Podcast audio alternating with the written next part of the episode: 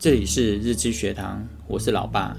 前面有谈到，因为 AN 开始看篮球赛，带动了我们全家都成为 UBA 的忠实粉丝，所以我们就有很多关于篮球的讨论。不过其中，我对于学校的篮球队有外籍球员这件事，我总有不一样的看法。我认为学校的球队不应该有任何外籍球员。我并不了解学校开放外籍球员的用意是什么，单纯以我个人的角度看这件事情。加入外籍球员就是为了取得胜利，因为外籍球员本身就有许多优势。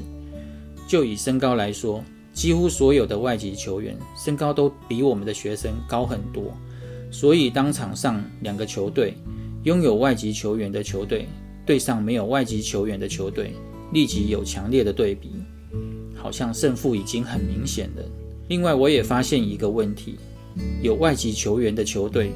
为了要凸显外籍球员的优势，所以全队都以外籍球员为中心，其他人好像都成了助攻员，所以全队得分最高的也大多是外籍球员。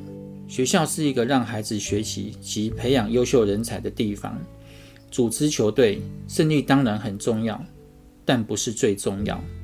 重要的是为了让孩子有更多历练的机会，可以用来分辨未来的生涯规划。是决定走向职业队，或是放弃篮球梦。所以大学时期更是一个人走入社会前最重要的关键时刻，不得不替孩子们珍惜。这时候外籍球员的出现，必定会排挤到我们的球员。当初想让学生有更多历练机会的用意就不存在了，因为是对外选材，要有实力的外籍球员才能被选上。同队的球员也会因此受到压制，而不能有效发挥出潜能，实在可惜。希望对你们有帮助。